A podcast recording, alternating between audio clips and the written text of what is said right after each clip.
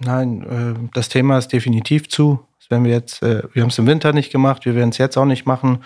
Die Wintersituation war auch unschön, muss ich offen gestehen. Die Gespräche waren immer unverbindlich und, und, und diskret und zwei Stunden nachdem wir dann dem Spieler abgesagt haben, ja, kam dann eine unschöne Nummer medial, die vom Spieler, muss ich auch ehrlich sagen, angezettelt war. Brückengeflüster. Der VFL-Podcast der NOZ. Drei Jahre mussten wir warten, bis das Brückengeflüster nicht nur zu hören ist, sondern auch zu sehen. Wir sind auf YouTube bei der 147. Folge des NOZ-Podcasts zum Thema VfL Osnabrück und die Umstände rechtfertigen die Besonderheit dieses Podcasts. Wir sind hier in der Kabine des VfL Osnabrück und wir sprechen mit äh, Amir Schapozadeh, dem Sportdirektor des VfL, und mit Daniel Scherning, dem Trainer, die vor einem Jahr hier angefangen haben und nun die Bilanz ihrer ersten Saison beim VfL ziehen. Mit mir im Podcast ist mein Kollege Benjamin Kraus und wir werden jetzt gleich einsteigen, Benjamin. Und ich glaube, wir kommen um das 1 zu 5 nicht herum, denn das war ein bitterer Tag für viele Fans, obwohl es drumherum auch viel Positives gab. Das stimmt, aber ich denke mal, äh, Daniel, nach dem Spiel hier in der Kabine, erstmal danke, dass wir hier sein dürfen. Ne? Das ist ja keine Selbstverständlichkeit, dass man eben Eintritt in das Allerheiligste bekommt. Bestimmt für die Zuschauer auch mal ganz nett. Ähm, aber ich kann mir vorstellen, nach dem Spiel hier drin, die Stimmung am Samstag nicht so geil, ne? Ja, nee, die Stimmung war natürlich äh, dem Spiel auch entsprechend. Wir haben uns das sicherlich anders vorgestellt, haben, glaube ich, gut reingefunden, gehen einzeln in Führung. Knackpunkt war natürlich dann auch dieses schnelle und, und frühe direkte Gegentor wieder. Und ähm, ja, wir haben dann auch ähm, bis zur Halbzeit schon ähm, ein paar Probleme gehabt, nicht so Zugriff ähm, ganz, ganz vorne gefunden, wie wir es haben wollten. Trotzdem hatten wir viele Balleroberungen, mit denen wir aber definitiv ähm, zu leichtfertig äh, umgegangen sind. Und äh, insgesamt war die zweite Halbzeit äh, auch gerade nach dem Start, äh, nach den ersten Gegentoren, ja, einfach schlecht von uns. Das muss man, muss man so sagen. Und äh, dem Rahmen, der dann auch insgesamt im Stadion äh, da war mit, mit den Zuschauern, mit dem Support, mit der Verabschiedung von, von Rolf Meyer, war es einfach nicht so, wie wir uns das vorgestellt haben. Deswegen vielleicht auch gleich die Frage, wie, was war in der Halbzeit hier los? Weil ähm, was mir aufgefallen ist, ist, ähm, also ihr hattet schon ein paar Probleme in den Minuten vor der Halbzeit, fand ich, ne? Ein paar Aktionen, wo im Strafraum äh, richtig eng geklärt werden muss. Dann geht man mit 1-1 in die Halbzeit und denkt sich eigentlich, okay, muss mal ein bisschen leiden jetzt, aber eigentlich äh, okay, nichts passiert. Und dann fand ich, kamt ihr raus und die Körpersprache war noch deutlich schlechter als vorher. Ja, definitiv. Kommt natürlich dann auch wieder das frühe früher 1 zu 2 dann irgendwo dazu, aber wir haben in der Halbzeit äh, uns vorgenommen, einfach auch deutlich kompakter als in den Minuten zuvor äh, stehen zu wollen. Haben es versucht, dann über ein 4-1-3-2 auch ein bisschen anders anzugehen und einfach auch viel Wert auf die Balleroberung, die wir, wie gesagt, in der ersten Halbzeit eine Vielzahl hatten, äh, zu legen. Aber ähm, ja, der Start war, war scheiße. Äh, wir sind nicht gut rausgekommen, kassieren das 2-1, äh, äh, das 3-1 und dann hat man, glaube ich, auch gesehen, dass ähm, das in, in der Wahrnehmung diese Saison eingetrübt ist. Der letzte Eindruck, sagt man manchmal, bleibt haften. Das ist durchaus eine Gefahr für den VfL, denn wenn wir jetzt mal einen Blick zurückwerfen, nur einen Monat, da hattet ihr ein, ein tolles Spiel gemacht äh, bei 1860 München, 3-2 an der Grünwalder Straße gewonnen, unter hohem Druck gestanden, ähm, Wendecharakter gezeigt. Und danach gab es das 3 zu 3 in Halle, das erste von fünf Spielen, von denen ihr nur eins gewonnen habt. Die Gegentorzahl stieg markant. Was ist da passiert, Amir, aus deiner Wahrnehmung von oben? Denn äh, nach dem Sieg in München wart ihr immer noch ein, ein ernstzunehmender Aufstiegskandidat. Ja, ich glaube, dass wir generell gut im Fluss waren und die Corona-Krankheiten vor dem Halle-Spiel mit der Spielabsage äh, so ein bisschen vielleicht auch der Knackpunkt gewesen sind. Wir hatten 18 Fälle gehabt, das Spiel wurde abgesagt wurde dann in die wichtigste Woche, die wir hatten, äh, verlegt. Wir sind Samstag nach München gefahren, hatten dort ein schwieriges Auswärtsspiel gehabt, haben viele Körner da gelassen und mussten gleich wieder am Dienstag äh, in Halle direkt wieder ran. Also zwei sehr weite Auswärtsfahrten innerhalb von drei Tagen. Ähm, in dem Zeitpunkt haben uns natürlich auch einige verletzte, gesperrte Spieler gefehlt. Und ähm, ja, das konntest du halt nicht ganz so kompensieren, auch in der Breite haben dann nach dem Halle-Spiel direkt wieder gegen äh, Waldhof Mannheim Samstag äh, spielen müssen. Ich denke generell, die Konstellation war nicht ganz so optimal für uns. Wenn du die Breite dann auch nicht hast, äh, wenn dir ähm, Bermann, Tafferzofer, ähm, Trapp war angeschlagen, musste im Halle-Spiel dann glaube ich, nach 55 Minuten beim Stand von 2-0 raus. Hast nominell nur noch einen Innenverteidiger auf dem Platz. Von daher war die Situation sicherlich, ähm, glaube ich, so ein bisschen der Knackpunkt mit den Corona-Krankheiten und den Verletzungen. Daniel, war Halle für dich das Spiel, in dem die Saison in diese Richtung, was die Aufstiegsambitionen angeht, den entscheidenden Knacks bekommen habt? Denn ihr habt zweimal mit zwei Toren geführt. Der Gegner war eigentlich fertig und dann sind durch zwei krasse Fehler äh, noch zwei Tore gefallen. Ja, sicherlich war die, war die Woche insgesamt der Knackpunkt. Äh, ich habe das ja vorher auch betont, dass, das, äh, dass die Terminierung des, des Spiels in Halle aus unserer Sicht einfach eine, eine Katastrophe war. Wir dort ähm, ja das Spiel auch natürlich gewinnen können, gewinnen müssen. Äh, und dieses 3-3, dieser Nackenschlag und dann äh, mit dieser Enttäuschung, wie gesagt, zurückzufahren, ähm, ganz, ganz kurz äh, nur zwei Tage dazwischen zu haben und dann äh, nächstes Topspiel Waldorf Mannheim hier bestreiten zu müssen, war nicht optimal. Wir haben äh, personell eigentlich da schon äh, extreme Probleme gehabt, haben wir jetzt gerade angesprochen ähm, Corona-Nachwirkungen, aber auch dann gerade die Verletzungen und auch die, die muskulären Probleme bei Trapp, der aber ja, auf die Zähne gebissen hat, äh, obwohl er hätte, nicht hätte spielen können. Das muss man auch sagen, gegen, gegen Waldorf Mannheim. Ähm, und das war sicherlich der Knackpunkt. Da haben wir nicht die Substanz gehabt, die wir, die wir in so einer Phase gebraucht haben, um weiter äh, ganz, ganz oben dran zu bleiben. Und ähm, ich denke, dass das auch, dass man das der Mannschaft dann auch angemerkt hat, dass sie, ähm, dass sie dann auch ja, danach am Limit war. Wenn man jetzt die ganze Saison betrachtet, war es ja bis dahin ein kontinuierlicher Entwicklungsprozess. Ihr habt äh, am Anfang klar neue Mannschaft zusammengestellt, ähm, durchaus begeistert auch. Dann haben die Ergebnisse gerade in den Heimspielen noch nicht so gepasst, wo ihr aber spielerisch schon überlegen wart. Und dann ist die Punktausbeute immer besser geworden, äh, muss man ja sagen. Gerade in der Rückrunde ähm, bis eben zu der Phase, die wir jetzt gerade thematisiert haben, ähm, nur eine Niederlage gegen Kaiserslautern gehabt. Ansonsten immer mindestens äh, Remis, viel gewonnen. Ähm, wie bitter ist es dann, wenn man dann innerhalb von einer Woche so äh, abbrechen lassen muss? Ja, es ist sehr bitter, aber es zeigt halt auch, wie, wie dynamisch und wie schnell der Fußball ist. Wir haben äh, in der Hinserie ja immer, ich glaube, drei Phasen gehabt, wo wir mal äh, zwei Spiele verloren haben. Wir sind aber immer wieder dazwischen zurückgekommen und das hat uns auch ausgezeichnet, dass wir wieder aufgestanden sind und dazwischen eigentlich immer in diesen Phasen zwei Punkte im Schnitt geholt haben. Ähm, und ähm, wir haben dann im Winter zusammengesessen, sind aus Duisburg zurückgekommen äh, nach dieser Rassismusgeschichte, nach dem abgebrochenen Spiel.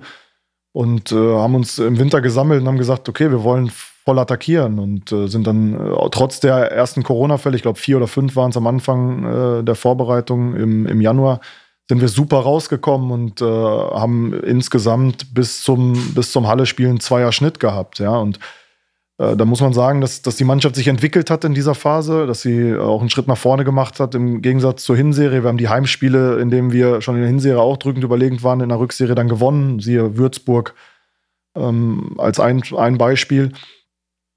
Und dann war es, wie gesagt, in dieser gerade angesprochenen Phase Halle, äh, Mannheim, muss man sagen, war es dann auch einfach äh, wahrscheinlich zu viel, was dann zusammenkam ähm, und dazu geführt hat, dass wir dann nicht mehr diesen Schnitt äh, halten konnten, der, wenn wir ihn bis zum Ende durchgezogen hätten, glaube ich, für ganz oben gereicht hätte. War denn eigentlich, Amir, mal aus Interesse gefragt, irgendeinen Einfluss auf so eine Terminierung? Also werdet ihr da gehört oder knallt der DFB den Termin einfach rein? Ja gut, manchmal können sich die Vereine schon auch abstimmen. Die Problematik äh, zu dem Zeitpunkt war, dass am Mittwoch ähm, wir gerne am Mittwoch gespielt hätten, dann anstatt Dienstag. Und äh, Mittwoch das äh, Pokalspiel zwischen RB Leipzig, das Pokal-Halbfinale äh, und ähm, Union, ne? Genau, Union Berlin war. Und, und deswegen konnte das Spiel am Mittwoch nicht stattfinden. Und äh, wir hätten gerne auch noch eine Woche später gespielt. Da gab es auch Argumente vom DFB, falls dann Spiele nochmal abgesagt werden müssten, Corona-bedingt, dass äh, die gerne frühzeitig spielen wollen. Das war halt, wie gesagt, zu unserem Nachteil. Gehen wir nochmal in die ganze Saison hinein. Das ist ja das Thema heute.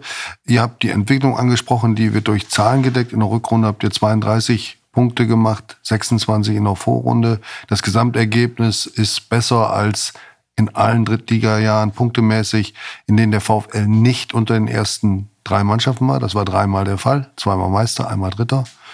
Ähm, die Entwicklung ist relativ kontinuierlich gegangen bis zu diesem Punkt in Halle. Die Frage, die sich uns stellt, habt ihr in diesen letzten vier, fünf Wochen irgendeine Erkenntnis gewonnen, die euch dazu ähm, zwingt, vielleicht sogar, Überlegungen, die ihr vorher mit Blick auf die neue Saison hattet, zu ändern? Ist euch Gab es irgendetwas, was von dem ihr sagt, das hatten wir so nicht erwartet und da müssen wir noch mal umdenken mit Blick auf die neue Saison?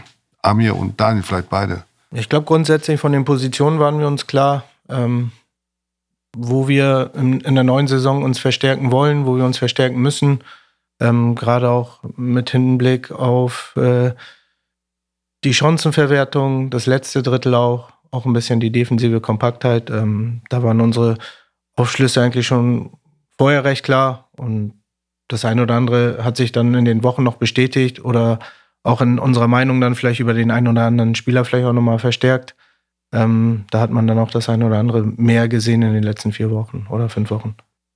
Ja, ich denke, dass, dass wir schon gemerkt haben in so einer Phase, dass vielleicht dann die, die, die absolute Substanz im Kader äh, nicht so da war äh, in der Phase mit den Ausfällen. Das ist natürlich vorher mal schwierig zu, zu planen, aber sicherlich auch etwas, was wir in die, in die, in die Saisonplanung nächstes Jahr mit einfließen lassen.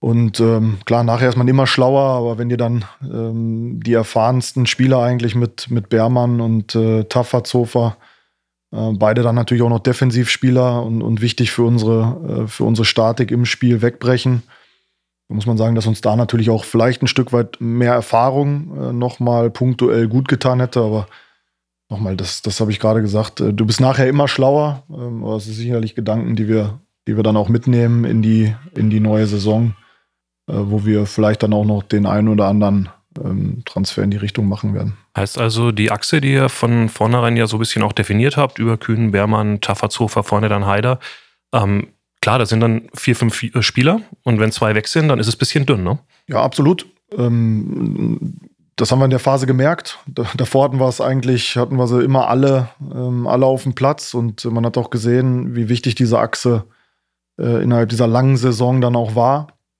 Ähm, und ja, erfahren ist immer, immer schwierig, wenn du natürlich erfahrene ähm, ähm, Spieler dann äh, über einen langen Zeitraum ersetzen musst. Ähm, gerade wenn es Defensivspieler sind, äh, ich glaube, offensiv kannst du das punktuell vielleicht nochmal auch, ein, auch ein bisschen anders äh, ähm, dann gestalten, aber hinten drin auf zentralen Positionen ist es dann immer, immer sehr, sehr schwer. Die Gegentorstatistik ist sicherlich nicht nur auf das zu, zu reduzieren, aber schon auch ähm, ein Indikator dafür, dass uns dort was gefehlt hat. Wir haben vorher eigentlich in der Konstellation mit Uli und äh, Euler auf dem Platz eigentlich nur ja, ein Gegentor pro Spiel bekommen, was ein herausragender ähm, Schnitt ist über ja, fast 30 Spiele. Ähm, und danach sind es äh, mehr als doppelt so viele gewesen, 2,5. Mhm. Und ähm, das ist nicht nur auf die beiden äh, Ausfälle sicherlich zu reduzieren, aber schon ähm, einer der Gründe dafür. Auf was denn noch? Direkt nachgefragt. Also ist es dann auch so, dass die Jungs, die halt äh, wachsen, äh, gewachsen sind auch, wachsen mussten, aber auch gewachsen sind innerhalb der Saison, dass man dann auch gesehen hat, okay, wenn sie jetzt noch mehr schultern müssen, weil die anderen fehlen, dass das halt dann ja, dass sie das einfach noch nicht können zum jetzigen Zeitpunkt? Ja, aber das ist auch, das ist auch irgendwo normal. Ne? Wir haben einen Kader deutlich verjüngt im letzten Jahr. Wir haben, äh, wollten dann auch genau diesen Spielern ähm, die Chance geben, sich auf Drittliganiveau zu entwickeln und auch äh, ja einfach ähm, eine gute Rolle in unserer Mannschaft hier zu spielen. Das haben sie auch über einen langen Zeitraum äh, geschafft. Nur dann in einer absoluten Drucksituation, wo es nachher darum, darum geht, wir haben nur Do-or-Die-Spiele gehabt, äh, gewinnen oder raus äh, zu sein, hieß es eigentlich vor jedem Ding. Äh, dann in so einer Phase Verantwortung zu übernehmen, äh, das ist, war neu für sie und äh, auch da muss man sagen, dass wir natürlich äh, in der Phase nicht die Möglichkeiten hatten, wirklich viel zu ändern. Ne? Die Mannschaft hat sich eigentlich immer fast von alleine aufgestellt. Es war keine Konkurrenzsituation auch im Training dann so da wie in der, in der Saisonphase äh, vom Start an bis, bis zu diesem Zeitpunkt. Ähm, und das sind alles Gründe dafür, dass es dann in, in dieser Phase ähm, nicht so lief, wie wir uns das dann zu dem Zeitpunkt vorgestellt haben. Also die Kluft zwischen, zwischen der Startelf plus X und dem Rest, der Druck machen musste, die hat sich eigentlich eher vergrößert. Ja, ich denke, dass da Quantität auch eine Rolle spielt. Ja, wenn du dann äh, im Zentrum hatten wir eigentlich äh, immer fünf bis sechs Spieler äh, so in der Hinserie. Da ging es schon drum, um den Kader zu kämpfen. Da war es eigentlich immer so Kunze, Klaas, Köhler, Uli Tafazova war eigentlich immer gesetzt davor. So, da hast du natürlich Spannung, du hast Reibung, du hast äh, eine Konkurrenzsituation im Kader. Zuletzt hat sich das dann äh, deutlich reduziert. Uli war verletzt. Äh, wir haben äh, alle drei Spieler, äh, Kunze, Klaas, äh, Köhler, haben auch eine Gelbsperre dann, dann absetzen müssen. Und äh, du hast dann eigentlich äh, im Zentrum, um es jetzt als Beispiel zu nennen, eigentlich gar keine Auswahl mehr gehabt, sondern du, du, du wusstest eigentlich schon, schon dienstags, wie du, wie du Samstag spielst. Und ähm, das ist auch ein, ich habe das immer wieder betont, äh, ein wichtiger Faktor für Erfolg, dass du einfach äh, viel Reibung auch innerhalb des Kaders hast und eine gute Trainingswoche. Und ähm, da hatten wir sicherlich dann nicht mehr die, die Auswahl. Du hast in deinen Formationen jetzt über den ganz großen Leisten gezogen, in den Startelfs nicht ganz oft äh, umgestellt, wenn es nicht erforderlich war. Du bist offensichtlich ein Freund auch davon, dass Eingespieltheit eine wesentliche Tugend ist. Richtig? Ja, ich glaube, dass es wichtig ist, für die Spieler in Automatismen zu kommen, dass du natürlich immer punktuell gewisse Dinge verändern musst, verändern kannst, äh, verändern willst, aber dass es äh, wichtig ist und das hat ja auch die Saison gezeigt, dass du einfach ein Gerüst hast, äh, wo sich die anderen Spieler drumherum dann auch äh, entwickeln können, finden können und äh, auch wachsen können. Und ähm, ja, da, da denke ich, haben wir auch eine, eine, eine gute Achse eigentlich über die gesamte Saison auf dem Platz gehabt in der Systematik, in der, in der Anordnung der Spieler, das wollen wir jetzt nicht überhöhen. Entscheidend ist, wer den Zweikampf gewinnt und wer zum Tor durchkommt und trifft. Aber die taktische Grundformation hat natürlich auch äh, die Funktion der Mannschaft Halt zu geben. Da bist du dir mit dem 4-3-3 eigentlich weitgehend treu geblieben. Wäre es speziell in der Phase, in der Tafferzofer ausfiel, auch eine Option gewesen, auf zwei Sechser zu gehen, so äh, wie der VfL das in der Aufstiegssaison ja dauerhaft gemacht hat mit Blacher und Tafferzofer, also ein, dem kämpferischen Element von Tafferzofer und spielerisch direkt daneben zu sitzen, um die Absicherung zu erhöhen. Du hast auch ein, zwei Mal mit zwei Spitzen agiert äh, und auch einmal mit einer Fünferkette dann, Fünfer-Dreier-Reihe. Ähm, aber das, das ist etwas, was nicht zu deinem Prinzip gehört, möglichst oft oder äh, zu anzupassen im Spiel oder auch von Spiel zu Spiel das System zu wechseln. Mm, ja, weil ich nicht, nicht unbedingt so der Trainer bin, der, der viel gegnerorientiert denkt, sondern ich glaube, dass es wichtig ist, deinen eigenen Spielern gewisse Handlungsmuster ähm, an die Hand zu geben und dass sie äh, durch äh, Automatismen, die dann entstehen, einfach äh, sich besser entwickeln können, als wenn du jedes Spiel das System nach dem Gegner richtest. Aber auch natürlich, auch, auch das ist eine Erfahrung. Ich meine auch sehr selbstreflektiert zu sein, ähm, die, die für mich gilt. Ja, was hätten wir besser machen können? Wann hätten wir vielleicht das System auch mal gerade in der Phase, wo die gespielt hat, vielleicht noch mal verändern müssen? Ja, innerhalb eines Spiels oder auch ähm, punktuell dann zum, zum, zum Spielbeginn hin. Wir haben natürlich 60 im, im 4-3-3 dann auch gewonnen. Wir haben Pferd im 4-3-3 gewonnen. So, und du bist ja dann auch mit äh, zwei Punkten im Schnitt nicht ganz so schlecht aus dem Winter gekommen. Äh, und äh, für uns war es dann halt wichtig, in dieser Systematik erstmal zu bleiben, weil die, weil die Jungs sie gewohnt waren, weil sie sie kannten und weil sie ähm, ja bis zu dem Zeitpunkt auch eine überragende Saison äh, gespielt haben. Aber ja, nochmal punktuell da Dinge zu verändern, ähm, das wird sicherlich auch ähm, Entwicklungsprozess bei mir äh, dann auch sein müssen. Was mir noch auffällt, auch im Vergleich zu vorherigen Trainern, du wechselst im Vergleich eher spät. Also wenn du eine Startelf ins Rennen gibst, äh, ins Rennen schickst, dann gibst du ihr relativ lang das äh, Vertrauen. Ähm, wie siehst du das selbst? Äh, warum ist das so? Ja, sehe ich nicht ganz so, weil ich auch in der Hinserie ähm, sehr, sehr häufig in der Halbzeit äh, was gewechselt habe. Ähm, jetzt hinten raus klar, weil natürlich auch dann nicht mehr so die Vielzahl an Möglichkeiten einfach da war, das Spiel nochmal vielleicht punktuell ähm, überwechselt zu beeinflussen. Und wir nochmal ähm, auch jetzt nicht alles schlecht reden äh, dürfen, sondern es gab viele Spieler dann auf dem Platz, äh, die äh, ja, über zwei Drittel oder drei Viertel der Saison sogar herausragende Leistung gebracht haben. Und äh, da hat man dann auch ein Stück weit Vertrauen, gar keine Frage, in, in diese Jungs und gibt ihnen vielleicht dann auch nochmal ein paar Minuten länger als, ähm, als vielleicht am Anfang einer Saison. Aber ähm, ja, ich sehe es jetzt nicht so, dass ich, ähm, dass ich äh, sehr, sehr lange immer an der Startformation festhalte. Springen wir noch mal zurück in den Sommer 2021, als ihr angefangen seid. Die Konstellation war so, dass du, Daniel Scherning, zwei Wochen, glaube ich, bevor Amir kam, schon Trainer warst, richtig? Ja. Das war wahrscheinlich, war das die schwierigste Zeit der Saison, auf deinen kongenialen Partner zu warten und äh, gleichzeitig auch Entscheidungen treffen zu müssen? Ja, es war auf jeden Fall was Ungewohntes. Ähm, du wirst als Trainer vorgestellt und kein Sportdirektor ist da. Ist erstmal ganz, ganz komisch, so vom, vom Gefühl. Und du musst natürlich voll rein in die Planung, weil wir auch nicht wussten oder ich nicht wusste, wann kommt ein Sportdirektor und, und wer es dann letztendlich. Also haben wir, habe ich nach meiner Vorstellung dann natürlich erstmal zu allen Spielern äh, des aktuell oder des damaligen Kaders ähm, Kontakt aufgenommen, mit ihnen gesprochen und habe dann natürlich auch die Gespräche mit den Neuzugängen ähm, versucht zu führen. Ähm, das konnte ich natürlich nur auf sportliche Art und Weise, weil für Finanzen äh, war ich nie zuständig. Ähm, aber es war eine sehr, sehr intensive Zeit. Ich kann mich noch erinnern, am Anfang, ich bin irgendwie kurz vor der Unterschrift äh, an die Nordsee gefahren, drei Tage, und ich war gefühlt äh, ja, 150 Telefonate, die Arme jetzt jeden Tag hat, äh, mit Beratern, mit Spielern äh, geführt, um dann natürlich irgendwie so die Weichen zu stellen für, für das, was vor uns lag. Und dann kam Amir und äh, hatte ja schon, äh, war dann mitten im Fluss von dieser Planung, ne? Da muss man ja auch erstmal reinwachsen dann. Äh, wie, diese Übergabe muss ja auch spannend gewesen sein. Ja, war auf jeden Fall spannend und äh, ja, am 17.06. habe ich, glaube ich, begonnen. Wir hatten zweieinhalb Monate knapp Zeit, ähm, um eine komplett neue Mannschaft auf die Beine zu stellen, ähm, wo viele viel weiter in ihrem Prozess gewesen sind und, und viele Spieler vielleicht dann auch vom Markt gewesen sind. Ähm, von daher war schon eine Aufgabe. Ähm, die Tage waren sehr lang. Äh, ich glaube, ich bin, ich habe die erste Mahlzeit meistens immer um 21 Uhr genommen. Also ist aber ungesund, du. Ja, gut. äh, viele Sachen sind ungesund. Äh, aber das bringt der Job mit sich. Ähm, das musste sein. Und von daher ist es schön dann zu sehen, dass man eine gute äh, äh, Truppe auf die Beine gestellt hat, die zusammen gut funktioniert, die eine tolle Runde auch dann gespielt hat. Und äh, ja, dafür hat sich dann der ganze Stress dann auch gelohnt. Ihr habt ganz bewusst euch erstmal damit beschäftigt, wer bleibt von der Achse, wer bleibt von den alten Spielern.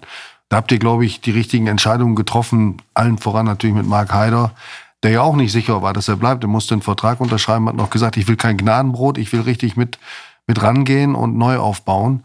Äh, er steht für die Mentalität, die dein Fußballstil, äh, Daniel, erfordert. Ähm, dazu kam dann, es sind insgesamt neun Spieler, die kaum Erfahrung in der dritten Liga überwiegend gar nicht hatten. Wenn wir die mal nehmen, das waren Omar Traoré, Florian Kleinhansel, Sebastian Klaas, hatte noch keine annähernd volle Saison in der dritten Liga gespielt. Das vergessen vielleicht viele. Oliver Wähling, Lukas Kunze ohne Einsätze in der dritten Liga, Davide Itter, Felix Siegel dasselbe und Bamuaka Semakala hatte auch keine nennenswerte Drittligasaison oder Profisaison gespielt. Wenn da jetzt mal einen Strich drunter macht, ähm, dann waren das durchweg gute Griffe. Seid ihr damit total zufrieden? Im Großen und Ganzen sind wir damit zufrieden. Ich glaube, dass der ein oder andere immer noch Entwicklungspotenzial hat. Ähm, ich denke, dass der ein oder andere auch nächste Saison weiter in seiner Entwicklung sein wird. Aber ich glaube, im Fußball geht es immer um Qualitäten und nicht, wie viele Spiele jemand in, in einer höherklassigen Liga hat. Und wir haben alle Spieler, die wir dann geholt haben, mit voller Überzeugung geholt. Und das hat man auch gesehen, ähm, dass sie auch in ihrem ersten Jahr eine tolle Runde gespielt haben. Das ist gleich eine äh, Instagram-Frage, die uns erreicht hat, die wir da eben mit äh, zu einstreuen können, weil sie zum Thema passt. Welche Note gibt sich Amir Chapozadeh für seine Transfers für die abgelaufene Saison? Oh, ich glaube, das müssen andere beurteilen. Äh, ich hoffe auf jeden Fall, dass es eine bessere Note ist wie mein äh, letztes Schulzeugnis. ja, was war denn der Durchschnitt? Oh, das darf ich hier gar nicht sagen. Ja, ich habe meine Zeugnisse auch alle von meinen Kindern versteckt, aber das ist eine andere Sache. Ähm, Nochmal, dieses Beuteschema, nenne ich es jetzt mal, sich in der Regionalliga, wo zahlreiche, ruhig bleiben, das war eine Kamera, wo zahlreiche gut ausgebildete Spieler aus den NLZs, die auch oft den ersten Weg zum Profi nicht geschafft haben, spielen. Das bleibt das Muster, nachdem der VfL seine neuen Spieler sucht. Kann man das so sagen? Und bist du als Trainer damit zufrieden, Daniel? Ja, das bleibt sicherlich ein Muster und ein Markt, in dem wir intensiv suchen. Und ähm, das ist auch absolut richtig, weil wir auch einfach einen anderen Weg gehen wollen oder gehen müssen als andere Vereine in der Liga. Wir können uns äh, keinen Terence Boyd für eine mega Ablöse und ein riesiges Gehalt leisten. Ähm, und selbst wenn wir es könnten, wissen wir nicht, ob wir es ob auch wollen. Ähm, dieser Weg ist richtig. Wir haben ja vorhin auch schon drüber gesprochen, dass sicherlich auch ähm, ein Stück weit mehr Erfahrung nochmal an der einen oder anderen Stelle ähm, ja, uns gut getan hätte. Aber auch die war im Kader letztendlich erstmal vorhanden, weil wir mit Andrew Wooten und Sören Bertram jetzt auch zwei erfahrene Spieler geholt haben, die aber vielleicht sportlich nicht so in die Rolle dann reingewachsen sind, für die sie eigentlich vorgesehen waren. Ähm, und wenn man die von dir gerade angesprochenen Spieler nimmt, dann muss man auch sagen, sind da ähm, top, top Jungs dabei, die ihren Weg äh, gehen werden und für die sicherlich auch nicht äh, die letzte Station der VfL Osnabrück sein wird. Ja, und äh, da denke ich, haben wir im Sommer ein paar gute Transfers gemacht und wir sind jetzt auch auf einem, äh, auf einem guten Weg, ähm, dann die, den nächsten Schritt in der Kaderplanung jetzt im Sommer zu gehen. Vielleicht können wir da gleich einhaken, äh, weil es gerade zum Thema passt. Spieler aus der Regionalliga mit Perspektive. Ähm, zuletzt war Stürmer Engelhardt äh, aus Cottbus im Gespräch. Amir, wie ist da die aktuelle Situation? Ja, wir sind froh, dass wir Erik Engelhardt überzeugen konnten, zu uns zu wechseln, der ähm, schon mal vor zwei, drei Jahren, glaube ich, äh, bei Hansa Rostock auf einem sehr guten Weg war den dann leider eine Verletzung zurückgeworfen hat. Kreuzbandriss, ne? Kreuzbandriss mhm. und äh, der das nach seiner Verletzung in Rostock schwieriger hatte, der im Sommer dann nach Cottbus gewechselt ist und eine richtig gute Saison gespielt hat. Ich glaube, am Ende mit 19 Treffern, 13 Torvorlagen, zeigt dann auch äh, bei so einem Club, ähm, dass er nicht nur selber torgefährlich werden kann, sondern auch äh, Tore vorbereiten kann, seine Mitspieler in Szene setzen kann und der Spieler war natürlich auch auf dem Markt dementsprechend umworben in dem Alter. Äh, mit 24 Jahren, Stürmer ist eh nicht ganz so einfach auf dem Transfermarkt zu finden. Von daher sind wir froh, dass wir ihn überzeugen konnten, der dann ab der neuen Saison für uns spielt und viele gute Dinge mitbringt, um hier seinen nächsten Schritt zu gehen.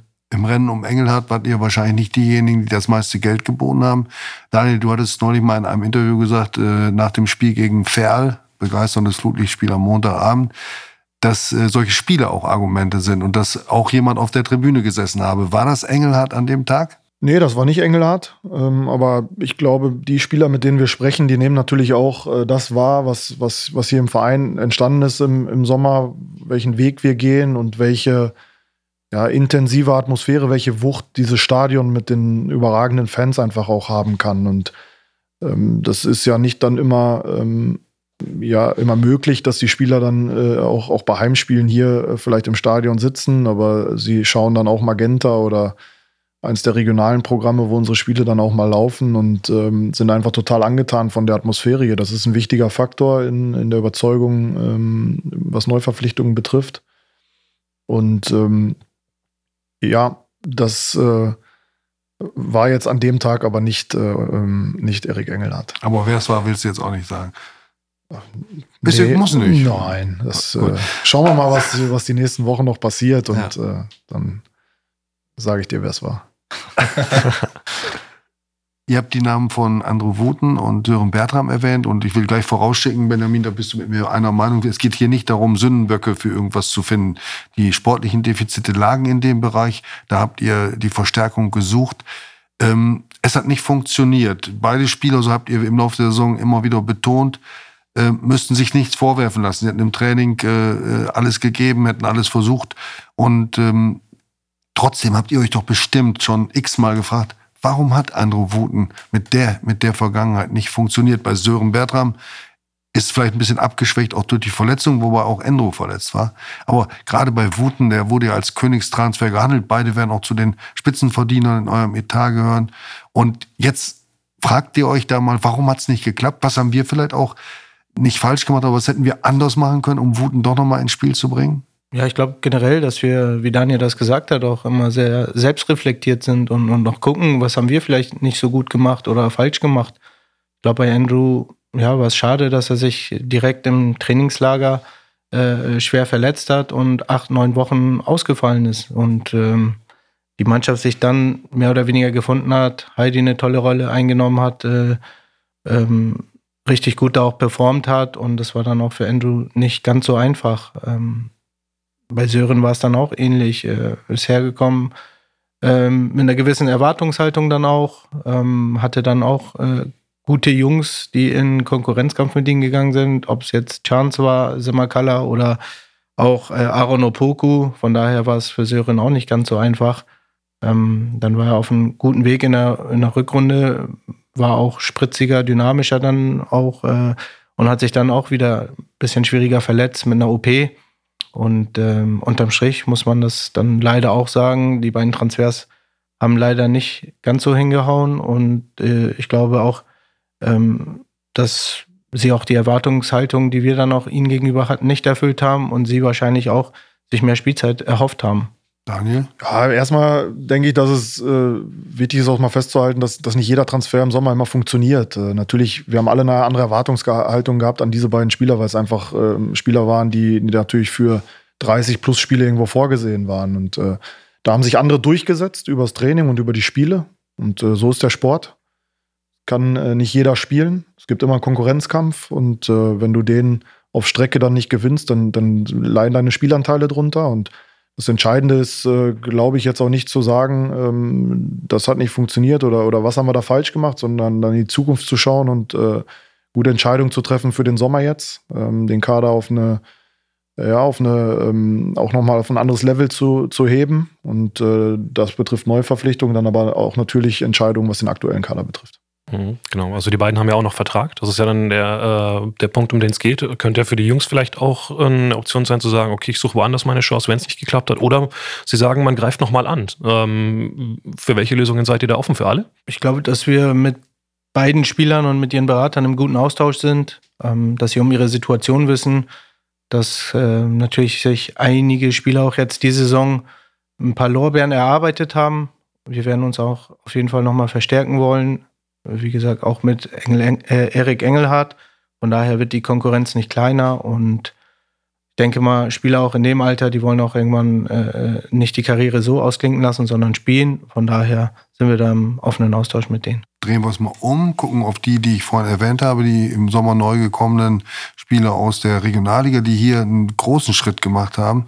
Und da gibt's ja auch durchaus den einigen, äh, einen oder anderen Kandidaten, den man sich, äh, von dem man sich vorstellen kann, dass er Interesse anderer Clubs geweckt hat. Also Florian Kleinhansel, auch wenn er in der Rückrunde vielleicht ein bisschen ganz normales äh, Leistungstief hatte, äh, aber auch Lukas Kunze in seiner sehr souveränen und, und äh, festigenden Art, dazu torgefährlicher Mittelfeldspieler, das zählt immer. Also da sind ein paar, die durchaus Interesse geweckt haben. Müsst ihr da etwas befürchten oder geht ihr sogar so da rein und sagt, okay, wenn sie gehen wollen oder ein Angebot haben, dann kassiert der VfL immer eine Ablöse? Befürchten müssen wir nichts, weil die Spieler Verträge haben, die sich jetzt auch in den Vordergrund gespielt haben. Das war auch ein Ansatz letzten Sommer, dass wir auch Spieler holen, die Entwicklungspotenzial besitzen, dass man irgendwann auch äh, äh für den Verein Ablösesummen generiert. Aber es ist kein Muss, weil der Verein wirtschaftlich auf gesunden Beinen steht. Und äh, von daher schauen wir mal, was, was die Transferzeit auch mit sich bringt. Äh. Eine Frage vielleicht dazu von einem Instagram-User unterstrich B unterstrich E unterstrich N unterstrich E unterstrich 8 unterstrich 2. Äh, wie möchte man die Abgänge von Opoku, der wahrscheinlich äh, nicht nochmal zum HSV kommt, das sollte es anders sein, Amir sagt gerne Bescheid, von Opoku als wichtigen Vorlagengeber und Klaas als Box-to-Box-Spieler kompensieren? Ist ja ein, Achtung, nicht unentscheidender Faktor äh, gewesen, äh, diese beiden Spiele. Ja, es wird sicher nicht einfach. Äh, die beiden Jungs zusammen, glaube ich, haben bestimmt über 38 Scorerpunkte. Ähm, das waren auch Jungs. Sebastian Klaas, glaube ich, der in den Jahren zuvor ähm, kaum bis wenig gespielt hat. Ähm, wahrscheinlich auch nicht jeder gedacht hätte, dass er dann so eine tolle Saison spielt und dann auch äh, so performt und, und so viele Scorerpunkte dann am Ende sammelt. Bei Aaron war es auch ähnlich. Von daher wird das eine Aufgabe, aber wir sind zuversichtlich, dass wir wieder gute Spieler holen, gute Jungs, die, ähm, die zu uns dann auch passen, die sich hier weiterentwickeln, die ähm, auch hier ihr Potenzial ausschöpfen. Und von daher haben wir das ein oder andere schon bis dato auch auf dem Transfermarkt gemacht. Wir sind mit dem einen oder anderen im Austausch. Wir haben keinen Zeitdruck. Äh, wir haben eine andere Situation als letzten Sommer, dadurch, dass wir ähm, schon eine gute Basis uns aufgebaut haben. Von daher denke ich, dass auch das ein oder andere sich, äh, wie im letzten Jahr auch mit Aaron Opoku, ähm, diese, diese Qualitätsspieler oder diese Ausnahmespieler sich auch irgendwann äh, Mitte, Ende der Transferperiode ähm, ergeben. Steigt die Chance, dass Opoku vielleicht doch zu halten ist, wenn der HSV aufsteigt? Was ja im Übrigen auch bedeuten würde, dass ihr nochmal einen Nachschlag äh, von der Ablöse Moritz Heyer bekommt. Ne? Also drückt ihr dem HSV sozusagen doppelt die Daumen ja, generell Vertragsdetails, äh, die kann ich natürlich hier nicht so offenlegen, aber ich glaube, dass äh, wir wissen, was wir an Aaron haben, aber auch Aaron weiß, was er am VfL Osnabrück hat. Es war ähm, eigentlich seine erste Saison, in der er über die volle Distanz sehr gut gespielt hat. Das muss man auch sagen. Also das, er fühlt sich hier wohl, sportlich und menschlich. Genau. Aber zählt das dann noch? Kann man damit überzeugen am Ende? Ja, gerade auch äh, in der Rückrunde hat man gesehen, wie effektiv und wie konstant seine Leistungen dann auch geworden sind. Äh, ich glaube, das würde ihm auch gut tun, äh, in seiner Entwicklung einfach zu wissen, ähm, dass er bei einem Verein spielt, wo er von den Fans äh, absolut akzeptiert wird, ähm, dass er einen Stellenwert beim Trainer, beim Sportdirektor generell im Verein hat.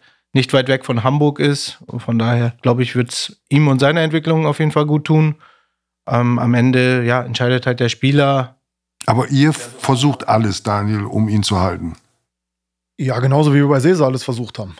Alles, alles im Rahmen unserer Möglichkeiten. Wir verlieren ähm, 38 Scorerpunkte in der dritten Liga. Das ist schon mal eine Hausnummer und ähm, natürlich werden wir da alles versuchen, aber auch, auch das gehört zum Fußballgeschäft dazu, dass sich ähm, Spieler, die gut funktionieren, die herausragende Leistungen in diesem Jahr abgeliefert haben, dass die interessant für andere Vereine äh, werden und sich dementsprechend auch vielleicht umorientieren. Das Entscheidende ist, glaube ich, dass wir versuchen, auch, auch in der dritten Liga dann ähm, ja, diese Scorerpunkte irgendwo zu ersetzen. Da gibt es sicherlich auch viele interessante Spieler, die eine ähnliche Quote haben und ähm, äh, ja, da werden sicherlich Herausforderungen auf uns zukommen. Äh, aber gerade bei Aaron, wenn wir natürlich alles versuchen und haben das bisher auch gemacht, dass er vielleicht nächstes Jahr hier spielt. Einmal noch ähm, zu unseren Instagram-Usern, das letzte Mal, weil sich viele Fragen schon geklärt haben, gerade in Bezug auf Sturm. Ihr habt schon gesagt, Erik Engelhardt ist äh, die erste Neuverpflichtung. Ähm, jetzt will natürlich Marcel R.RH.1 noch wissen, holt man Markus Alvarez doch noch zurück? Ihr habt euch im Winter äh, dagegen entschieden. Ist er jetzt noch ein äh, Thema? Also könnte sich das jetzt ändern oder ist der Strich, den ihr äh, im Winter gezogen habt, äh, gilt der immer noch? Nein, äh, das Thema ist definitiv zu werden wir jetzt, äh, wir haben es im Winter nicht gemacht, wir werden es jetzt auch nicht machen. Die Wintersituation war auch unschön, muss ich offen gestehen. Die ähm, Gespräche waren immer unverbindlich und, und, und diskret und zwei Stunden nachdem wir dann dem Spieler abgesagt haben, ja, kam dann eine unschöne Nummer medial, die vom Spieler, muss ich auch ehrlich sagen, ähm, angezettelt war und deswegen Finde ich schade, weil Alvarez auch ein Typ ist und ähm, gerade wir ein gutes, offenes Gespräch dann auch hatten, aber dass dann Internas in so einer Phase äh, so öffentlich gemacht werden und um dann dem Verein oder der Mannschaft dann vielleicht auch, äh, wo man äh, hinwechseln wollte, zu schaden, äh, fand ich nicht gut. Habe ich äh, auch äh, so deutlich dann gesagt und deswegen wird das Thema auch im Sommer kein sein, weil wir hier schon gucken wollen, dass wir eine gute, homogene äh, Mannschaft formen, wie wir es dieses Jahr hatten. Und ähm, deswegen wird es auch im Sommer kein Thema sein. Da wart ihr euch ja beide auch einig, Daniel, auch im Winter schon. Es wäre eine, wenn man so will, eine einfache und populistische Entscheidung gewesen, ihn zu verpflichten, weil man auch damit eigene Verantwortung von sich hätte abwälzen können auf einen einzelnen Spieler.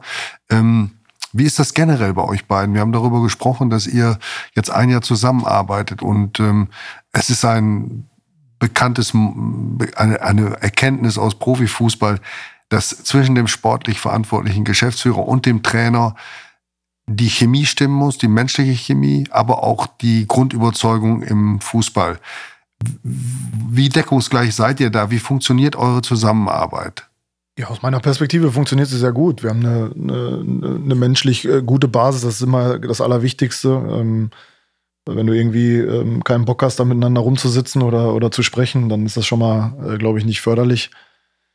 Ähm, wir diskutieren äh, ja sehr, sehr viel, eigentlich äh, in einem wöchentlichen Prozess über alles, über das Training, über, über die Spieler, über ähm, Strukturen, über Verbesserungen. Äh, wir haben auch äh, natürlich das Thema Trainingsbedingungen immer wieder sehr häufig und intensiv diskutiert ähm, und äh, haben da einfach, wie gesagt, einen guten, guten, sehr intensiven Austausch, der natürlich immer ähm, immer auch von, von, von oder von verschiedenen Meinungen mal geprägt sein kann. Und das ist auch wichtig, dass, äh, dass wir nicht ähm, uns in den Arm liegen und jedes Mal Ja zu dem anderen sagen, sondern dass wir diskutieren und dann auch immer, glaube ich, zu einer, zu einer vernünftigen Lösung kommen.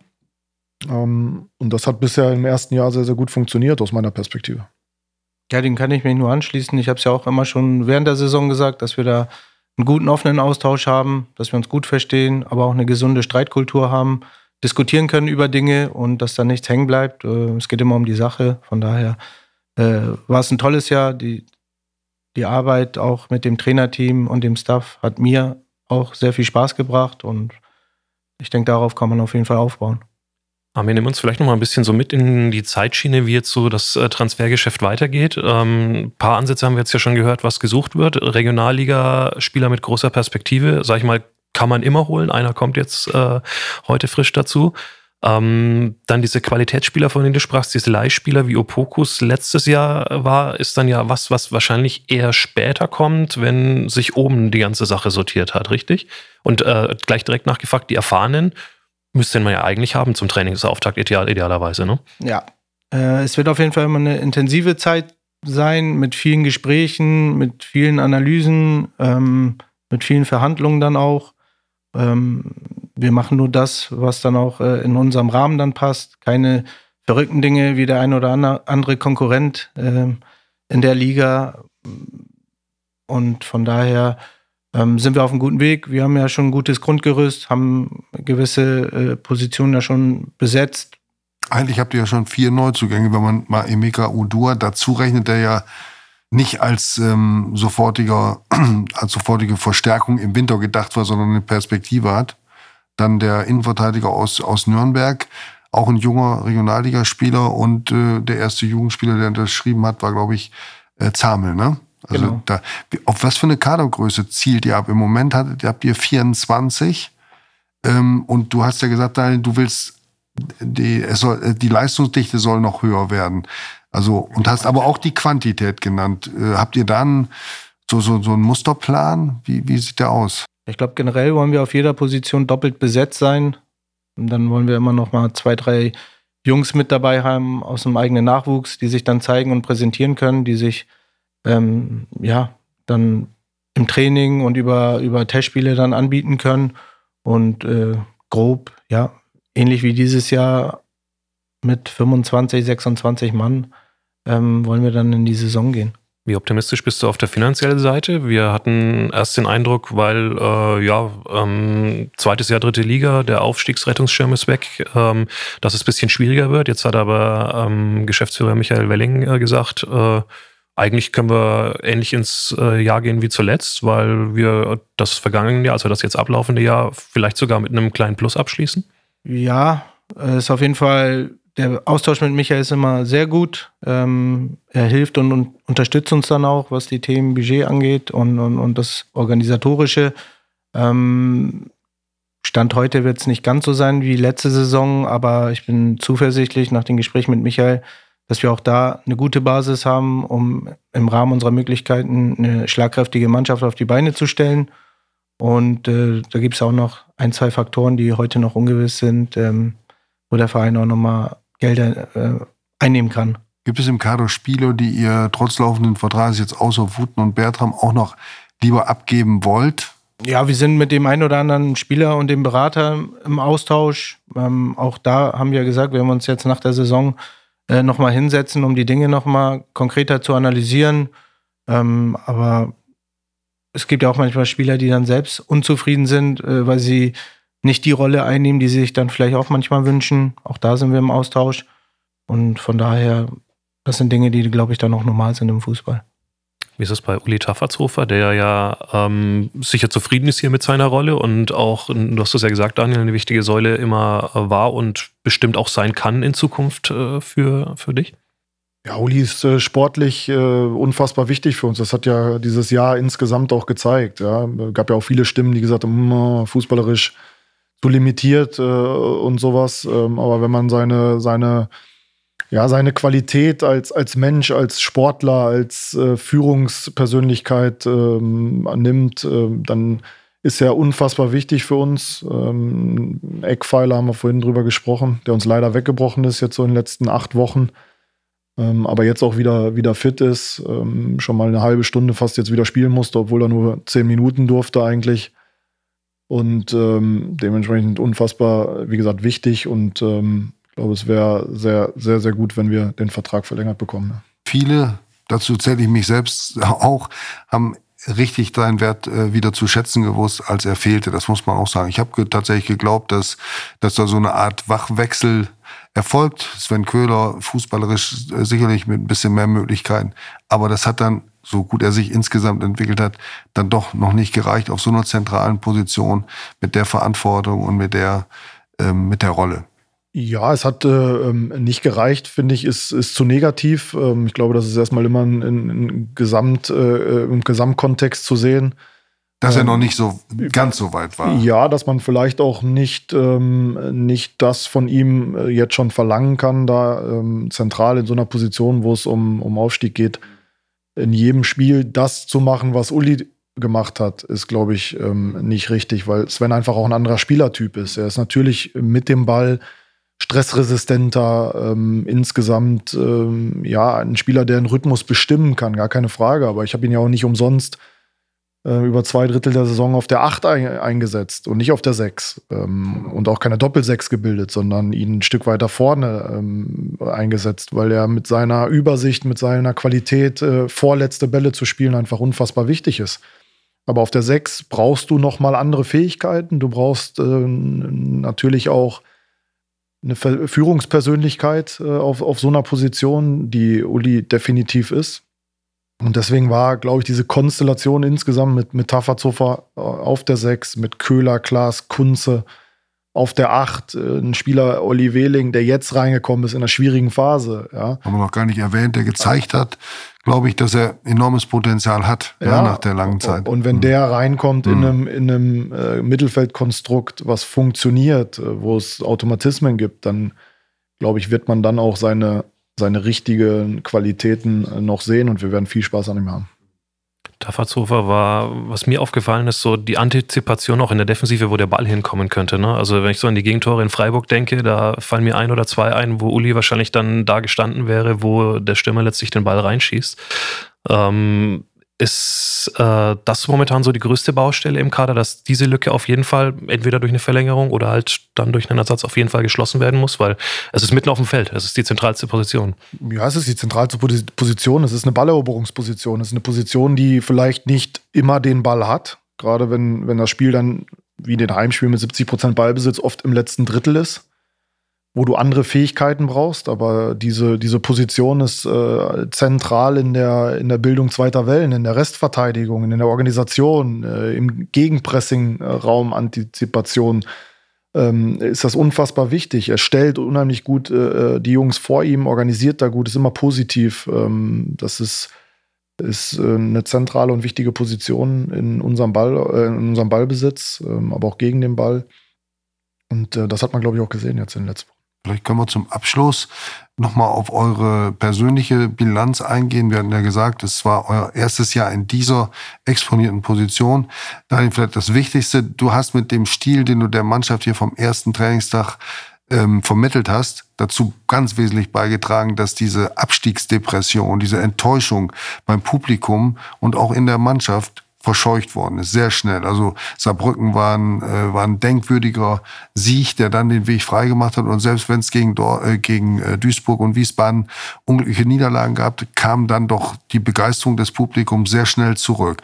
Wirst du diesem Stil hohes Attackieren, frühes Attackieren, Pressing, Druck machen, in jedem Spiel auf Sieg gehen und nicht nur das sagen.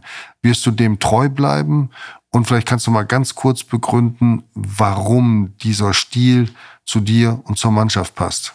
Ja, ich werde dem definitiv treu bleiben. Ähm, ich habe immer damit Erfolg gehabt, oder wir haben immer damit Erfolg gehabt in Paderborn und auch im, äh, NLZ-Bereich bei Arminia Bielefeld. Ich denke auch, dass, äh, dass äh, die Saison das gezeigt hat, dass du mit diesem Fußball, ähm, auch wenn du nicht die besten finanziellen Bedingungen hast, einfach ähm, eine sehr, sehr gute Rolle in dieser Liga spielen kannst. Ja, uns hat nicht viel gefehlt für ganz oben.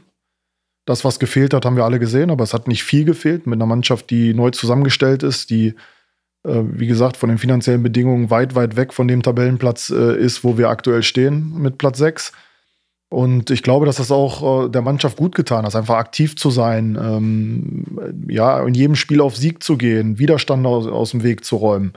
Das haben wir im Laufe der Saison an vielen Stellen ähm, gezeigt, dass wir das können. Und auf der anderen Seite muss ich dann natürlich auch sagen, dass ich mich auch weiterentwickle als Trainer, dass ich mich auch weiterentwickeln muss, dass ich mich äh, selbst hinterfragen muss, dass ich äh, auch ähm, der Mannschaft in bestimmten Phasen dann vielleicht auch nochmal andere Lösungen vorgebe, die mich aber nicht davon abbringen ähm, oder uns nicht davon abbringen, weiter diesen Weg zu gehen, sondern eher punktuell zu sehen sind. Äh, das wird ein Thema sein jetzt auch für die, für die Pause, äh, das aufzuarbeiten.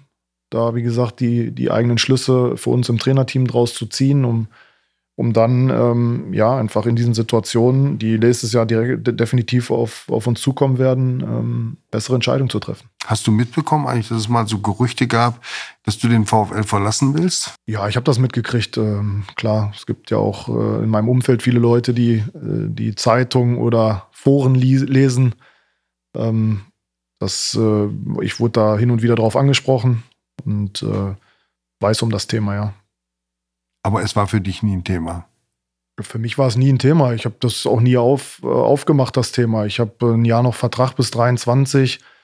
Ähm, dass mal irgendwann irgendjemand anruft und mal fragt, äh, äh, ähm, wie wir hier arbeiten und so, ist ja auch klar. Aber das bedeutet nicht, dass, äh, dass man sofort auf den Zug aufspringen will. Ich habe, äh, hab, ähm, oder wir sind hier einen Weg angefangen zu gehen im, Sommer. Und klar ist es anderen dann auch irgendwo ähm, ähm, aufgefallen, dass man hier äh, wahrscheinlich eine ganz so schlechte Arbeit leistet, aber ich bin beim coolen Verein in einer, in einer, in einer coolen Liga. Ähm, wir haben ähm, jetzt eine wichtige, wichtige Phase jetzt vor uns, in dem wir die Weichen für die nächste Saison stellen. Und ich habe keine anderen Pläne, ähm, wie die hier beim VfL Osnabrück äh, Trainer zu sein. Damit haben wir die Frage von Alex.s9- auch noch beantwortet. Sehr gut. Ähm, wie läuft das denn jetzt für dich? Du hast ja schon gesagt, bisschen, also Saison aufarbeiten, Urlaub. Ähm, Entspannung muss ja wahrscheinlich schon ein bisschen sein jetzt, aber den Kontakt zu Amir, der äh, momentan, glaube ich, nicht so richtig über Urlaub nachdenken kann, ähm, den musst du ja trotzdem halten. Ja, Urlaub ist auch nicht immer Urlaub dann so. Natürlich äh, werde ich das jetzt auch mal machen, weil ich zwei Jahre jetzt auch ähm, äh, im Sommer nicht weg konnte durch den Lehrgang und dann auch letztes Jahr durch den Vereinswechsel. Äh, werde ich mir jetzt schon mal die Zeit nehmen um, und auch mal wegfahren. Ähm, aber das Ding auch aufarbeiten, weil auch, auch die Saison hat Kraft gekostet. Ähm, wenn du montags nicht weißt, äh, wo du die Woche über trainierst und wie die Trainingsbedingungen sind, dann kostet das äh, ein, ein Trainerteam oder insgesamt ein Staff Amir alle drumherum Kraft, die du natürlich an anderer Stelle äh, besser gebrauchen kannst. Und ähm, die Saison war insgesamt sehr lang, 38 äh, Spiele, ja, äh, an dem wir, wenn man Toguchi mitrechnet, erstmal 62 Punkte geholt haben. Ähm, jetzt aber auch eine Phase, wo du, wo du gefühlt wieder so ein bisschen Depression auch merkst. Äh, ähm, und äh, dann auch die ganze Corona-Geschichte, die, die über das Jahr immer noch ein extremes Thema war, ja, die, die viel auch äh, vom täglichen äh, Prozess äh, des Trainings ähm, an Aufmerksamkeit weggenommen hat. Ähm, wir haben zwei Pokalwettbewerbe gehabt. Also insgesamt war die Saison sehr zwei lang. tolle Pokalspiele, ne? Werder und Freiburg waren ja Highlights, ne? Ja, und da jetzt einfach, wie gesagt, sich auch mal ein bisschen Zeit zu nehmen, auch mal äh, darüber nachzudenken, was hat man vielleicht ganz ordentlich gemacht, was hat man aber auch nicht so gut gemacht, das wird jetzt, wird jetzt wichtig sein. Und diese Aufarbeitung, die fängt jetzt erst an. Äh, die dauert sicherlich auch ein, ein paar Wochen und äh, dann wird man irgendwo zu einem Punkt kommen und äh, äh dann ähm, sich die, die Gedanken äh, dann auch ähm, für das nächste Jahr dann weiter intensivieren. Pause ist kurz, 22. Juli geht's los. Ne? Ihr macht wie lange Urlaub? Wann startet ihr ins Training, Amir? Und geht ins Basing, nach Basinghausen ins Trainingslager? Was ist ansonsten von Eckdaten noch schon bekannt? Ja, bei mir Urlaub wird nicht ganz so einfach. Also maximal sind das vielleicht mal Tagestouren, aber ja, wir müssen jetzt gucken, dass wir unsere Planung voranbringen, den Kader verstärken. Ähm, ja, unsere äh, Vorbereitung ist durchgetaktet. Wir fangen am 16.06. mit den Testungen an. Am 20.06. ist erstes Training. Ich glaube, am 27.06. fahren wir dann ins Trainingslager. Die Testspiele sind terminiert äh, äh, und, und, und festgelegt, äh, außer die Generalprobe. Da sind wir noch auf der Suche nach einem attraktiven Gegner. Von daher sind wir, glaube ich, gut organisiert und vorbereitet. Wird ja schon eine spezielle Saison mit dieser langen Pause dann, ne? Also WM 2022 im November. Ich erinnere nochmal an dieses Weltturnier. Ähm, das hat ja schon auch Einfluss auf eure Planungen. Das ist ja ganz anders jetzt als dieses Jahr, wo es gefühlt drei Tage Winterpause gab und jetzt hast du drei Monate fast schon. Ähm, wie geht man das denn an? Da muss man ja mal richtig runterfahren, die Jungs. Ja, es gibt verschiedene, verschiedene Ansätze, was diese zweimonatige Pause, ich glaube ab 15. November bis 15. Januar wird sein, äh, betrifft. Aber du bist ja auch ein bisschen abhängig von dem, was andere machen. Also wir haben da schon, äh, wie gesagt, so uns Grundgedanken gemacht, äh, was können wir machen in dieser Phase, wie können wir es gestalten. Ein bisschen abhängig von anderen Vereinen sind wir auch, weil wenn du da natürlich auch in Richtung Testspiel denkst, dann, dann müssen die Vereine natürlich auch irgendwie zur Verfügung stehen. Ähm, so gibt es da verschiedene Modelle. Es wird anders sein als sonst. Das muss man auch sagen. Werdet ihr, ihr werdet ja auch nochmal Urlaub geben dann, oder nicht? Oder? Ja, natürlich werden wir auch, auch da dann mal zwischendurch ein paar Tage frei machen, gar keine, gar keine Frage. Aber ähm, es ist für alle Neuland, es ist für alle eine neue Situation. Ähm, ich glaube, die auch nicht danach nicht mehr so häufig vorkommen wird durch die WM äh, jetzt in, in, in Katar. Aber wir sind jetzt erstmal in der finalen Planung für die, für die Vorbereitung im Sommer. Und äh, dann haben wir eine intensive Phase bis November mit ganz, ganz vielen Spielen. Und äh, die andere Phase dann über, über Weihnachten, die werden wir auch gut, gut hinbekommen. Gut, Harald, hast du noch Fragen? Ich habe äh, meinen Zettel eben gerade geprüft und habe nichts mehr. Nein, so, so auch nicht. Vielleicht nochmal zum Kader. Ihr habt einen Innenverteidiger schon verpflichtet. Die Innenverteidigung war ähm, manchmal so ein bisschen in der Diskussion, auch mit, äh, mit dem Blick auf das Spielsystem, ob es die richtige Innenverteidigung für dieses Spielsystem ist. Ähm, wie werdet ihr diese, diese Positionen angehen? Ihr habt Timo Bermann unter Vertrag, Maurice Trapp unter Vertrag, Lukas Guganichs Vertrag läuft aus und äh, ihr habt den, jetzt ist mir peinlicherweise, das muss ich gestehen, der Name des Innenverteidigers. Genau. Ja. Äh, habt ihr verpflichtet, ähm, was ist auf der Position noch vorgesehen? Das wäre meine letzte Spezialfrage. Ja, ich glaube, grundsätzlich auch da nochmal, bis zum Halle-Spiel war es ja, wir, hatten wir mit die beste Defensive gehabt, trotz unseres Spielstils und auch mit dem Personal. Von daher auch da nicht alles schlecht zu sehen. Ähm, aber wir haben halt Bedarf da gehabt. Auch da habe ich ja gesagt, wir wollen auf jeder Position doppelt besetzt sein. Mit Timo Beermann, Maurice Trapp, äh, Benner Satkus und Guganik oder jemand anderem werden wir dann sehen. Ähm, wollen wir auf jeden Fall nominell vier Innenverteidiger haben.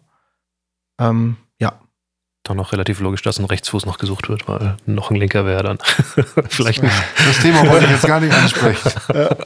da sagt man mir schon eine Phobie nach. Aber ähm, ja gut, uns bleibt nur zum Abschluss dieses denkwürdigen Podcasts von der Umgebung, von der Technik. Vielen Dank auch unser Kamerateam mit äh, André und Nina.